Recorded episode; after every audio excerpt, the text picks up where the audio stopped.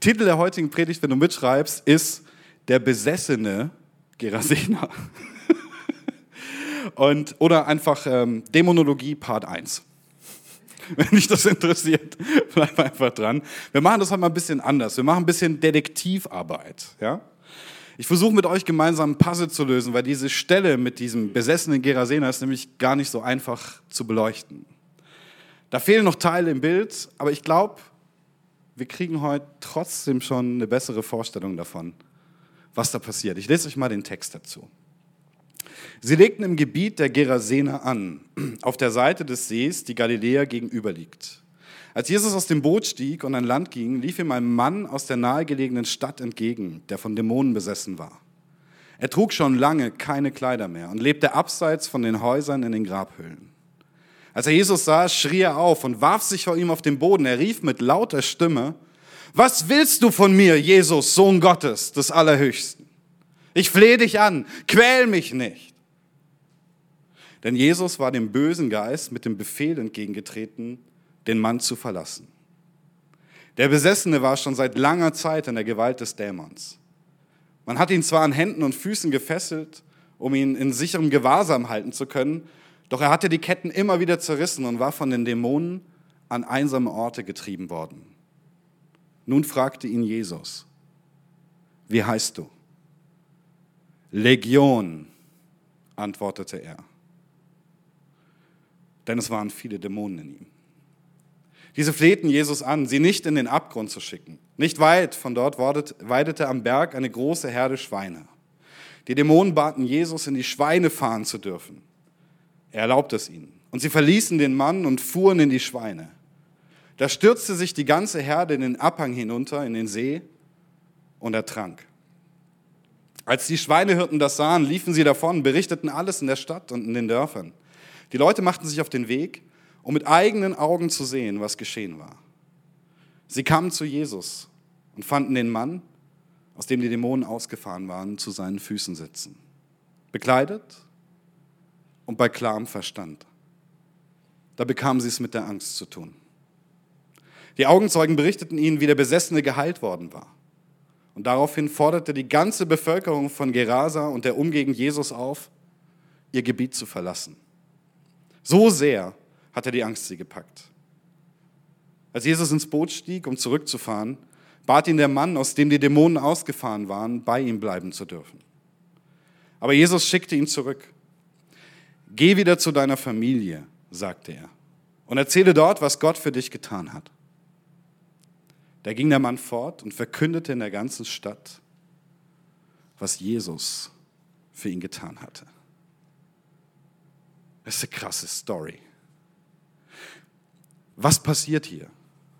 Ihr müsst euch so vorstellen, Jesus fährt mit dem Boot über den See Genezareth und zwar auf die Ostseite. Da kommt er in dieses Gebiet, ein, ein heidnisches Gebiet, und sieht einen Mann. Und er sieht von der Ferne schon, dass der Mann besessen ist. Die ersten Handelnden hier sind die Dämonen. Die sagen, quäl uns nicht. Aber sie sind nicht die ersten Handelnden. Denn der Text verrät uns einen Vers später, dass Jesus davor den Dämonen schon geboten hatte, auszufahren. Die Dämonen verhandeln mit Jesus. Ja, aber wir wollen hier bleiben. Quäl uns nicht. Was haben wir mit dir zu schaffen, Sohn Gottes? Lass uns in die Schweine fahren, zumindest das. Und Jesus lässt es zu. Das Markus-Evangelium sagt an der Stelle, dass es um die 2000 Schweine waren. 2000 Schweine. Diese Legion von Dämonen fährt also in diese 2000 Schweine. Die stürzen sich die Klippe runter, fallen in den See, ertrinken. Die Leute sehen das, die Schweinehirten. Es kommen Leute aus dem Dorf, wollen das beobachten, sagen, das gibt's doch nicht, was hier passiert. Und kurz darauf sitzt dieser besessene, ehemals besessene Gerasener in Kleidung da, vorher war er nackt und hat sich vernünftig unterhalten, war, war bei Verstand, sagt der Text. Dieser Mann, der vorher in Grabhöhlen gelebt hat, den man anketten musste, weil er so aggressiv und unberechenbar war, weil sie ihm nicht mehr Herr geworden sind. Da bekamen sie es alle mit der Angst zu tun. Also erst die Schweine und jetzt ist der normal. Das geht nicht. Geh, Jesus, sagen sie. Geh, geh hier weg. Wir wollen dich hier nicht sehen. Also geht er. Der ehemals besessene Gerasener kommt zu ihm und sagt, hey, das, was du an mir getan hast, ich, ich möchte dir folgen. Ich möchte, ich möchte einfach mit dir gehen. Das ist so krass, Gott ist mit dir. Ich möchte bei dir sein. Und er sagt, nein. Geh zurück in dein Dorf, geh zu deiner Familie und erzähl denen, was Gott Großes an dir getan hat. Und er tut es. Das ist schon krass. 2000 Schweine gehen da über die Klippe. Ein Schwein kostete damals 60 Sesterzen. Das war ein Tageslohn. Das sind 2000 äh, Monatslohn, Entschuldigung, das sind 2000 Monatslöhne, die da über die Klippe gehen. Wer waren diese Gerasener? Also bei den Juden ist das Schwein ein unreines Tier, es wird nicht gegessen und dementsprechend wird es auch nicht kultiviert. Bei den Gerasenern schon. Offensichtlich war das keine Volksgruppe, die dem jüdischen Volk angehört hätte. Die Gerasener waren ziemlich wahrscheinlich eine der ehemaligen Volksgruppen in Kanaan. Das sind die Urbewohner des Landes, bevor Josua das Land Kanaan eingenommen hat und es Israel geworden ist. Und die lebten eben dort in der Nähe, an der Grenze zu Jordanien und Israel, auf der Ostseite des Sees Genezareth. Im Alten Testament heißen die Girgasiter. Ja, da könnt ihr die unter diesem Namen finden. Das waren Heiden gewesen, die ihre eigenen Götzen hatten und die auch ihre eigenen Dämonen hatten, die sie angebetet haben. Was haben sie ihnen geopfert? Viel, aber unter anderem eben Schweine. Das ist wichtig zu verstehen. Im jüdischen Denken undenkbar, ein unreines Tier Gott opfern. Und unrein war es wahrscheinlich auch deswegen, weil eben die Heiden Schweine geopfert haben und Gott gesagt hat, ihr sollt einen Unterschied machen. Das gibt es so in Israel nicht. Es ist spannend, dass Jesus dahin geht. Überhaupt. Jesus sagt von sich selber, ich bin zuerst zum Volk Israel gekommen und dann zur ganzen Welt. Mein Job ist zuerst Israel zu erlösen, das Evangelium hier zu predigen. Und dann allen anderen. Und doch geht er in dieses heidnische Gebiet. Er setzt mit dem Boot über und landet mitten auf heidnischem Territorium. Ungewöhnlich für jemanden, der jüdischen Glaubens war. Die haben die Heiden eher gemieden damals. Waren ja schon genug durch die Römer im Land. Ist übrigens auch interessant. Es gibt eine römische Legion, die nach Israel kam und die für Israel zuständig war, die auch gefürchtet war. Und wisst ihr, was die, was die in ihrem Wappen hatte, in ihrem Emblem? Ein Eber, ein Schwein. Was für ein Affront. Ne? Im jüdischen Glauben ist das unrein. Und die laufen, wir sind jetzt hier und wir sind die dominierende Macht. Und übrigens, Schweinewappen. Also echt, das war eine Frau damals. In welcher Situation hat sich der, der Mann befunden?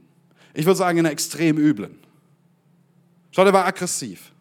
Er war unfähig, mit anderen zusammenzuleben. Der Text sagt, er konnte nicht mehr in Häusern wohnen. Ging nicht.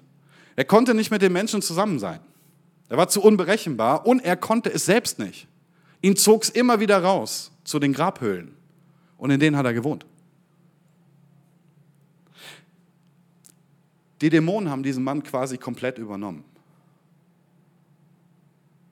Seine Persönlichkeit ausgelöscht und sich durch ihn gelebt.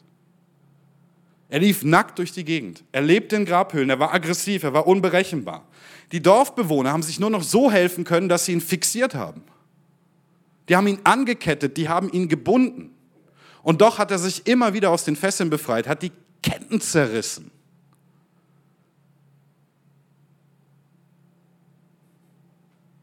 Er hat sich selbst verletzt.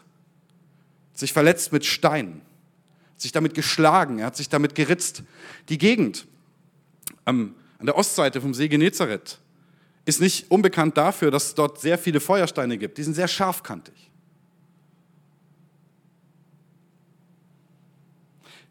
Wisst ihr, wer sich noch oft mit Steinen geschlagen hat und geritzt hat?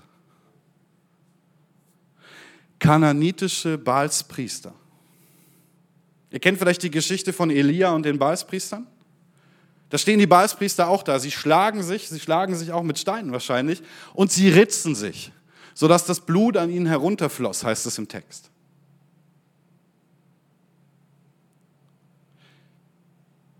Das war typisch für die Baalspriester. Ist das nicht interessant mit diesem Mann? Der im heidnischen Gebiet ist, in dem die Baalim, die verschiedenen Bale und Dämonen angebetet werden, denen Schweine geopfert werden und dieser Mann sitzt da, ritzt sich und schlägt sich mit Steinen. War er ein Priester gewesen? Wissen wir nicht. Aber von dem, wie er handelt, ist es naheliegend.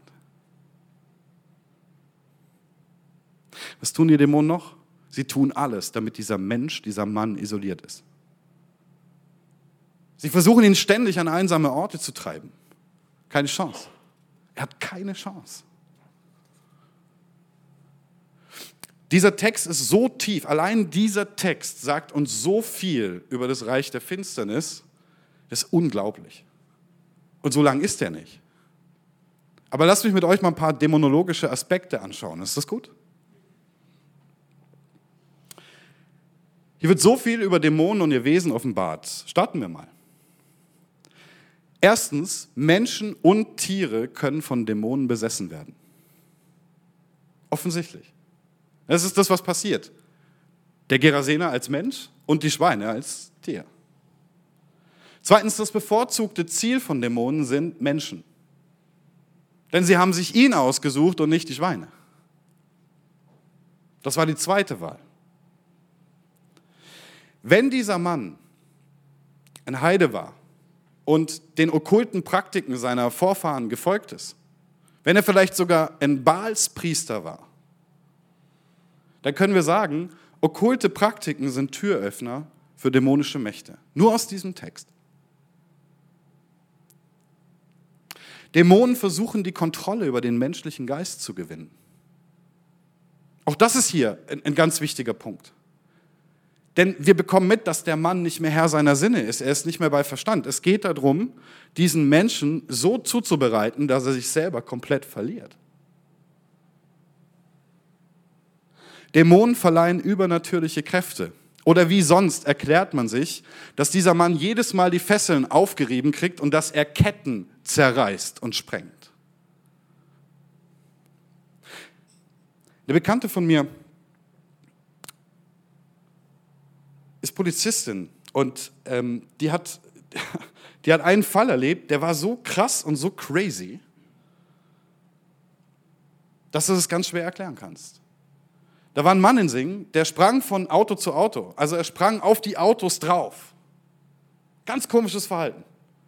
Und dann nahm er seinen Kopf und hat ihn mit voller Wucht gegen die Windschutzscheibe geschlagen. Und hat die, hat die sozusagen kaputt gemacht. Und das hat er bei verschiedenen Autos gemacht. Die haben die Polizei gerufen, sie hatte Dienst, kam irgendwann, die mussten den einsammeln. Wisst ihr, was das Kuriose dabei ist? Der hatte nicht mal eine Verletzung. Er war so verrückt. Und dann gab es noch so ein paar Dinge, über die ich jetzt nicht sprechen mag, weil es persönlich ist oder ihre Story ist. Aber wo sich, wo sich gewisse Kräfte gezeigt haben. Ich sage es mal so, bei diesem und auch gewisse Eigenschaften bei diesem Menschen. Was auch zu sagen ist, Dämonen können Menschen krank machen. Physisch wie psychisch. Dieser Mann ist psychisch vollkommen durch. Ich weiß nicht, welche Diagnose wir ihm heute geben würden. Aber er ist komplett durch. Übrigens, nicht jede Krankheit ist dämonischen Ursprungs. Das muss man vielleicht dazu sagen. Da gibt es immer Überambitionierte, die sehen dann überall Dämonen und wollen die dann auch überall womöglich austreiben oder so. Mach mal halblang. Ne? Also die, die meisten Fälle von Heilung im Neuen Testament sind Heilungen, bei denen keine dämonischen Mächte involviert sind. Das ist einfach nur mal kurz so zum Sagen. Aber es gibt Fälle, in denen Menschen krank sind und sie mit Dämonen in, oder diese Krankheit mit, sozusagen dämonischer Einflussnahme in Verbindung gebracht wird. Die meisten Krankheiten allerdings sind einfach Krankheiten. Und das bitte, will ich gesagt haben, im Hinterkopf behalten. Dämonen führen Menschen in Isolation. Das ist das siebte, was mir in dem Text aufgefallen ist. Das, das tun sie immer. Erst die Grabhöhlen und dann heißt es an einsame Orte, sagt der Text. Also als er sich dann befreit hatte, ging es immer raus in die Einsamkeit. Isolation. Warum? Wer isoliert ist, ist ein leichtes Opfer.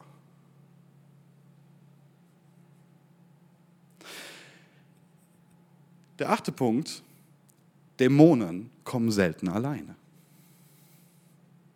Dieser Mann hat eine Legion. Als Jesus nach dem Namen fragt und sagt, wie heißt du? War übrigens Sitte damals, auch bei allen möglichen Formen von Exorzismus oder Wanderpredigern, die das betrieben haben. Ähm, da sagt er Legion. Ihr müsst verstehen, dass eine Legion aus drei bis oder zwei bis sechseinhalbtausend Soldaten bestand. Legion ist ein militärischer Terminus, das heißt Herrscher. Das ist eine römische Herrscher aus zwei bis sechseinhalbtausend Soldaten. In der Spätantike dann nur noch tausend. Nur noch. Wie heißt du? Naja, also wir sind ein paar tausend.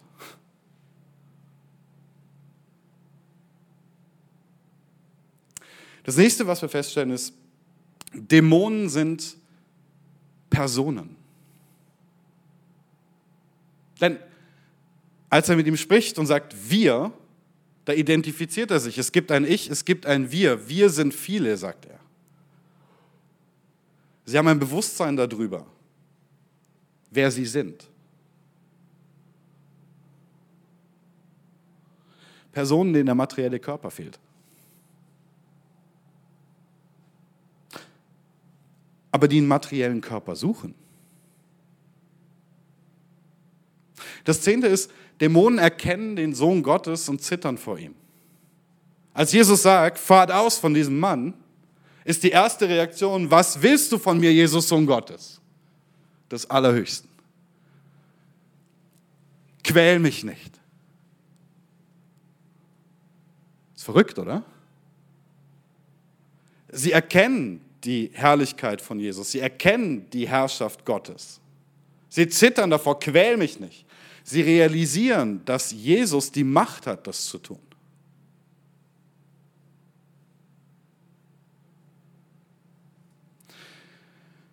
Und sie haben Kenntnis über den Abyss, den Abgrund.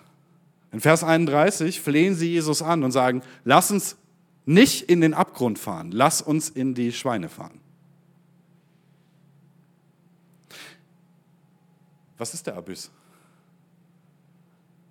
Begegnet uns an einigen Stellen im Neuen Testament. Offenbarung 20, 1 bis 3 heißt es folgendes. Und ich sah einen Engel vom Himmel herabfahren, der hatte den Schlüssel zum Abgrund. Selbe Wort hier, Abyss. Ja? Und eine große Kette in seiner Hand. Und er ergriff den Drachen, die alte Schlange, das ist der Teufel und der Satan, und er fesselte ihn für tausend Jahre. Er warf ihn in den Abyss, in den Abgrund und verschloss ihn setzte ein Siegel oben darauf, damit er die Völker nicht mehr verführen sollte, bis vollendet würden die tausend Jahre. Dieser Abyss ist der Ort, den Gott für die Dämonen vorsieht. Es ist ihr Gefängnis. Und es ist interessant, dass sie genau so reagieren und antworten.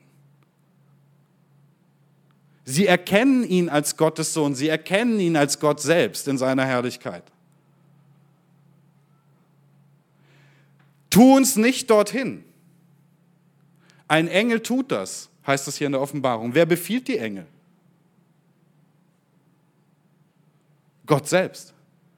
Wenn Sie jetzt also sagen, tu, tu uns das nicht an, dass wir da rein müssen, was erkennen Sie an?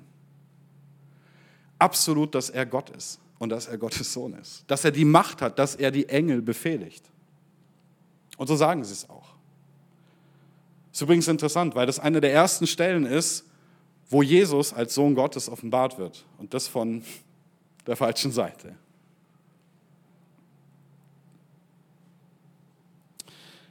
Der nächste Punkt, der hier auffällt, ist, Dämonen scheinen in eine Art Hierarchie eingebunden zu sein. Denn er sagt, wir sind Legion, wir sind viele. Legion ist ein militärischer Terminus. Das, ist, das sind Fußsoldaten. Eine Legion besteht aus Fußsoldaten. Es gibt aber noch einen anderen Verweis in der Bibel. Wenn du ins Buch Daniel schaust im Alten Testament, fällt dir auf, dass Daniel Gott bittet, ihm zu antworten. Und Gott schickt einen Engel. Das dauert aber eine ganze Weile. Als der Engel kommt, entschuldigt er sich bei Daniel. Er sagt, in dem Moment, als du gebetet hast, wurde dein Gebet im Himmel erhört. Ich komme spät, sagt Gabriel. Das ist der Engel, der zu ihm kommt. Weil, weil ich dem Erzengel Michael helfen musste. Gegen den Engelsfürsten über Mazedonien. Engelsfürst. Was impliziert das? Herrschaft. Ein Fürst ist jemand, der höher steht wie jemand, der Teil einer Legion ist. Das heißt, das Reich des Bösen, so wie die Bibel es darstellt, ist organisiert, ist hierarchisch strukturiert.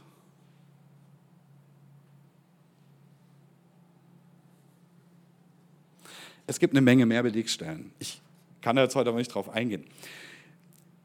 Der nächste Punkt, den wir aus dem Text lesen, ist, Dämonen kommen mit einem einzigen Ziel, nämlich zu zerstören und zu vernichten. Ihr Ziel ist die Instrumentalisierung und am Ende der Tod eines Besessenen. Und das sieht man dort sehr, sehr krass. Er wird instrumentalisiert für ihre Zwecke. Er, er bringt Chaos und Katastrophe in die Welt, für sich und für andere. Und als die Dämonen ausfahren, fahren sie in die Schweine. Und was ist unmittelbar dann das, was passiert? Sie sterben. Das ist ihr ganzes Ziel. Sie haben kein anderes.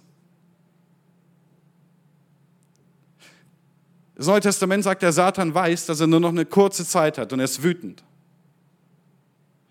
Und er versucht, so viele wie möglich mitzuziehen. Und so läuft das im ganzen Reich der Finsternis.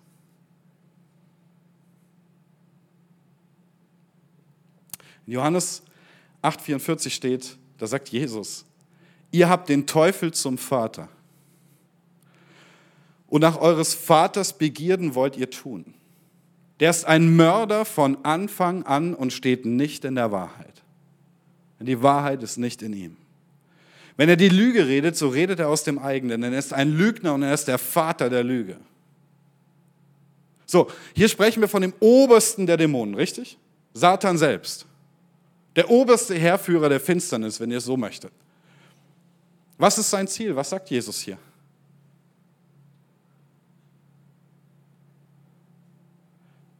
Lügen und Morden. Das Böse in dieser Welt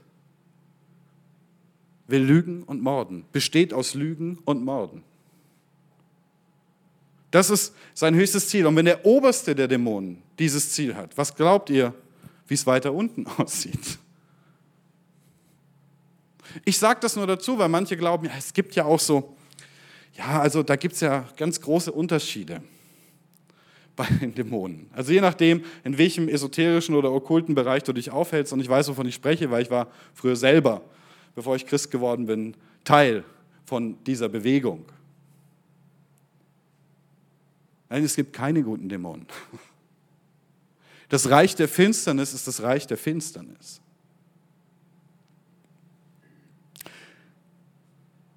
Warum wollten sie den Mann wohl in die Wüste führen oder in die Einöde, in die Einsamkeit? Ich komme da gleich nochmal drauf. Tod ist hier im doppelten Sinn gemeint. Sie wollen den Tod des Körpers als auch die Verdammnis der Seele, indem sie die Menschen zum Bösen verleiten und sie dazu bringen und bringen wollen, sich von Gott abzuwenden. Immer mehr, immer mehr, immer mehr. Bis sie sie komplett gefangen nehmen. Denk mal an die Geschichte von, von Hiob. Hiob ist diese Geschichte von diesem Mann, der so schwer leiden muss. Unter was genau? Unter Satans Attacken auf ihn. Wie beginnt die ganze Geschichte? Indem Satan vor Gott steht und Gott zu, zu Satan sagt, hast du meinen Knecht Hiob gesehen? Was für ein guter das ist, wie treu der ist, wie großartig. Wie, ich bin voll stolz auf den, der ist super. Ich liebe ihn. Und Satan sagt, der ist nur so gut, weil du so gut zu ihm bist. Nur weil du ihn gesegnet hast. Und dann fängt Satan an, ihm alles zu nehmen. Nach und nach, alles zu nehmen. Hiob bleibt treu, Gott sei Dank.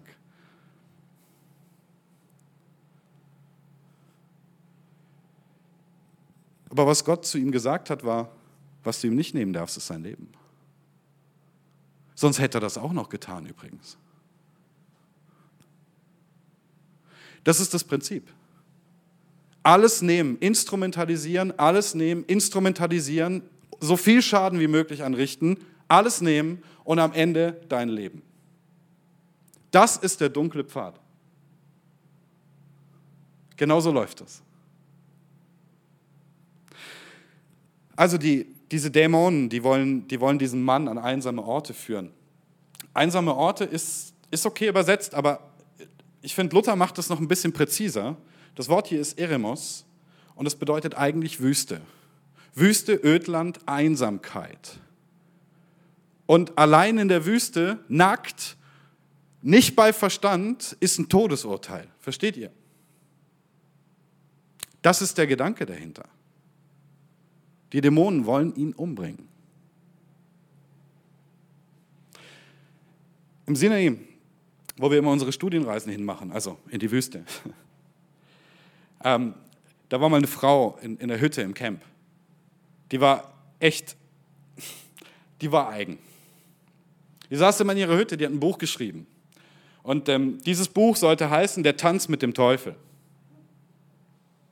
Und da, aus der Richtung kam sie auch. Also sie war eine Okkultistin, eine Vollblutokkultistin. Eines Morgens war sie nicht beim Frühstück. Sie war nicht da. Man hat sie überall gesucht. Am Abend hat man sich Sorgen gemacht. Sie sind sehr fürsorglich dort. Die Beduinen und auch die Ägypter in, in, in diesen Camps. Liebe Menschen. Und man hat, sie, man hat sie nicht gefunden. Man hat sie auch am nächsten Tag nicht gefunden. Sie war einfach weg. Ihre Sachen waren da, aber sie war nicht da. Also haben die Beduinen angefangen, sie in der Wüste zu suchen, weil sie gedacht haben, vielleicht hat sie, ist sie irgendwo hin und hat sich verlaufen. Nach ein paar Tagen haben sie sie in der Wüste gefunden, vollkommen dehydriert, nackt in der Ecke auf einem Stein kauernd. Kommt euch das bekannt vor? Ich habe mich mit Faradsch unterhalten, einem Beduinen, der ganz viele Wüstentouren macht. Sein Stamm hat eine Wüstentour gemacht mit einem coolen Mann, netter Mensch, alles gut, hat er gesagt. Eines Morgens stehen die auf vom Lager, der ist weg, aber seine Klamotten sind da. Dann sind die in die Suchen gegangen. Nach ein paar Tagen haben sie ihn gefunden. Tot. Nackt irgendwo liegen. Einfach vom Camp aufgestanden, vom Feuer. Der war nicht unterkühlt oder so. Nackt aufgestanden, in die Wüste gelaufen, Tage später tot aufgefunden worden.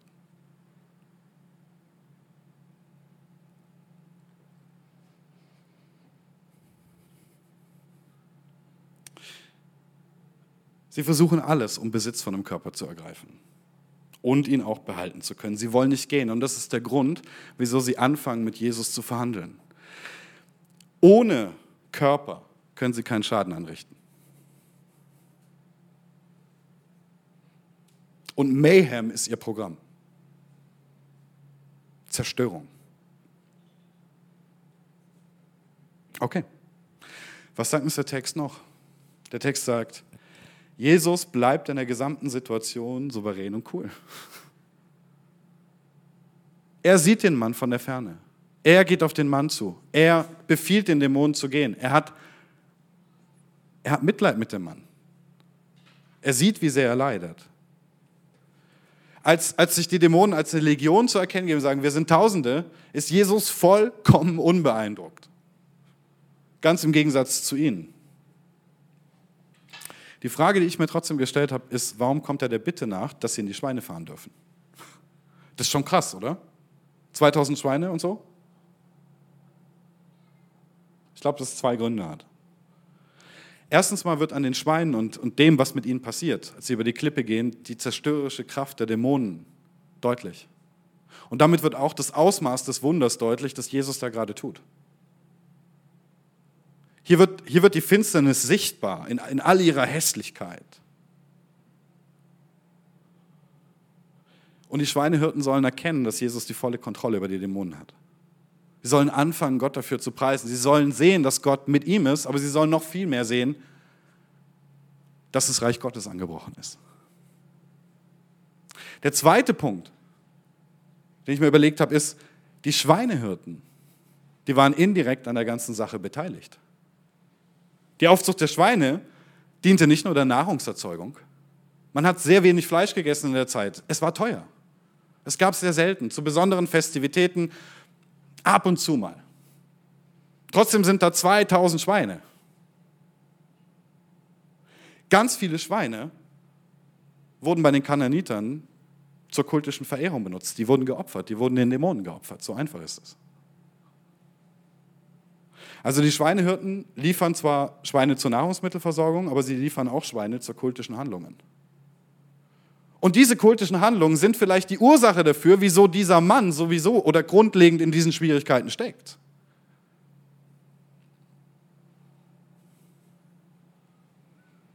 Interessant ist, als all das passiert ist, wollen sie, dass Jesus geht. Sie hatten Angst. Der Mann war bekleidet, bei Verstand, sitzt bei den anderen, als wäre nie was gewesen. Aber ich glaube, sie hatten aus zwei Gründen Angst. Der erste ist die schiere Macht von Jesus. Das, was sie da gesehen haben, hat sie zutiefst, das haben sie noch nie gesehen. Das hat sie zutiefst erschüttert. Obwohl es eigentlich was Gutes war. Das Zweite, dass er ihnen noch weiter wirtschaftlich schadet. 2000 Monatsgehälter sind da gerade über die Klippe gegangen. Und Jesus hat hier ganz offensichtlich die Heilung von diesem Mann und die Verkündigung vom Reich Gottes allen wirtschaftlichen Interessen vorangestellt.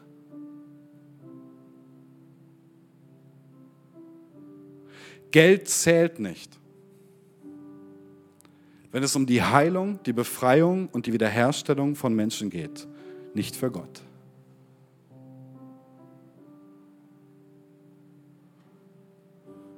Und er hat ganz nebenbei nicht nur den Mann von Dämonen befreit, er hat auch noch die Grundlage für den Kultbetrieb genommen der diese Situation wahrscheinlich zuerst verursacht hat.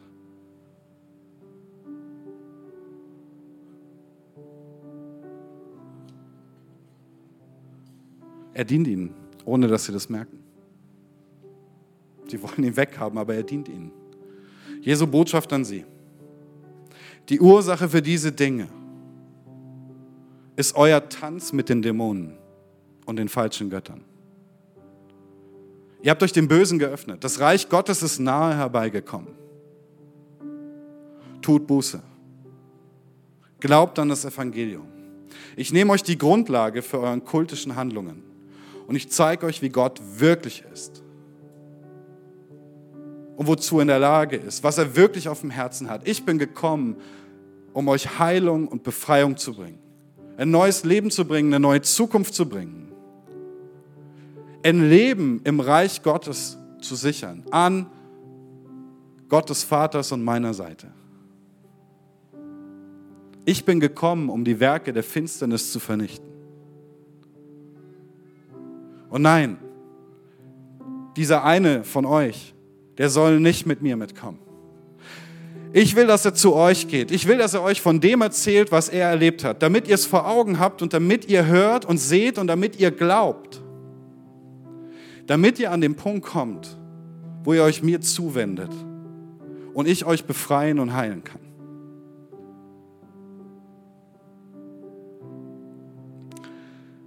Ich möchte dir sagen, bitte spiel nicht mit dem Feuer.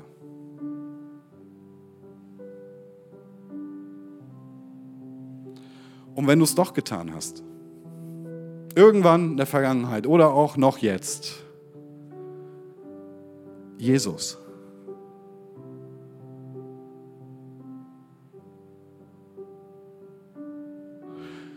Ich weiß nicht, ob der Gerasener von Anfang an so krasse Probleme hatte.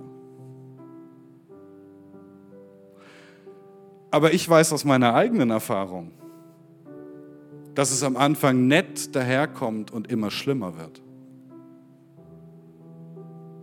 Und hätte Jesus mich nicht freigemacht damals, wüsste ich nicht, ob ich heute noch wäre. Denn all die Gedanken, all das, was damit gekommen ist, ist mir nicht unbekannt. Warst du oder bist du in okkulten Praktiken verstrickt? Und wenn ja, hast du seitdem physische oder psychische Schwierigkeiten, die einfach nicht besser werden?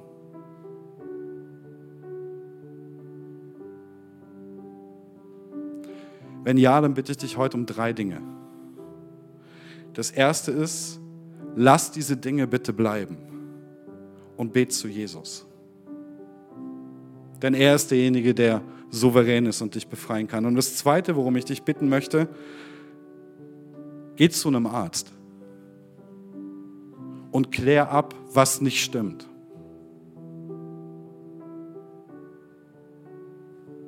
Denn oft sind, sind wir einfach krank. Das Dritte, worum ich dich bitten möchte, ist, such einen Pastor, einen Priester oder einen Seelsorger auf. Oder einen guten Freund, von dem du weißt, dass er Jesus liebt und ihm folgt. Und öffne dich. Betet zusammen. Macht euch auf den Weg.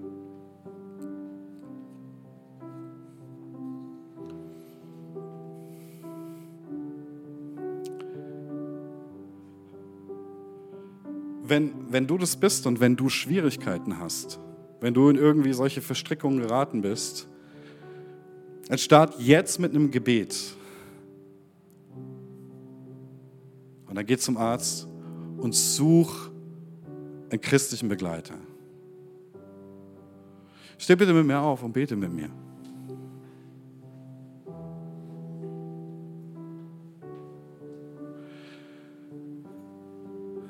Jesus Christus, Sohn Gottes.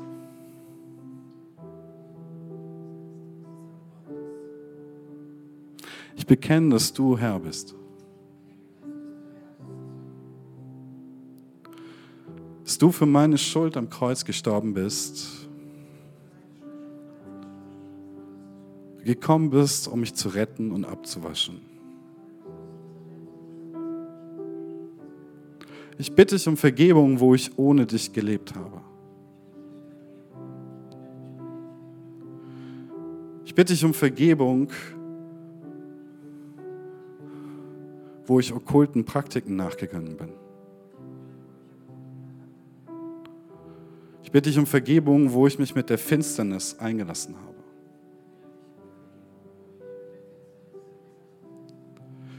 Und Herr, ich bitte dich jetzt, bitte heil mich und befreie mich.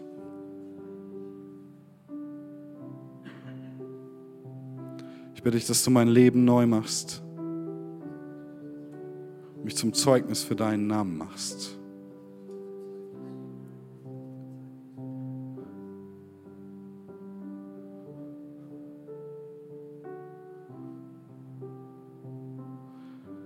Und Herr, in deinem Namen, im Namen von Jesus Christus, bitte ich dich, Herr, befreie uns.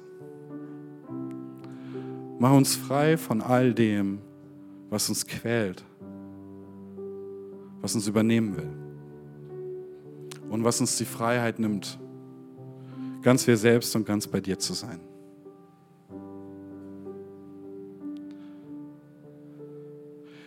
In Jesu Namen, Amen.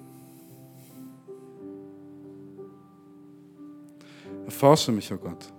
Erkenne mein Herz, prüf mich und erkenne, wie ich es meine. Sieh, ob ich auf bösem Wege bin und leite mich auf dem ewigen Weg. Segne euch der Vater, der Sohn und der Heilige Geist. Amen.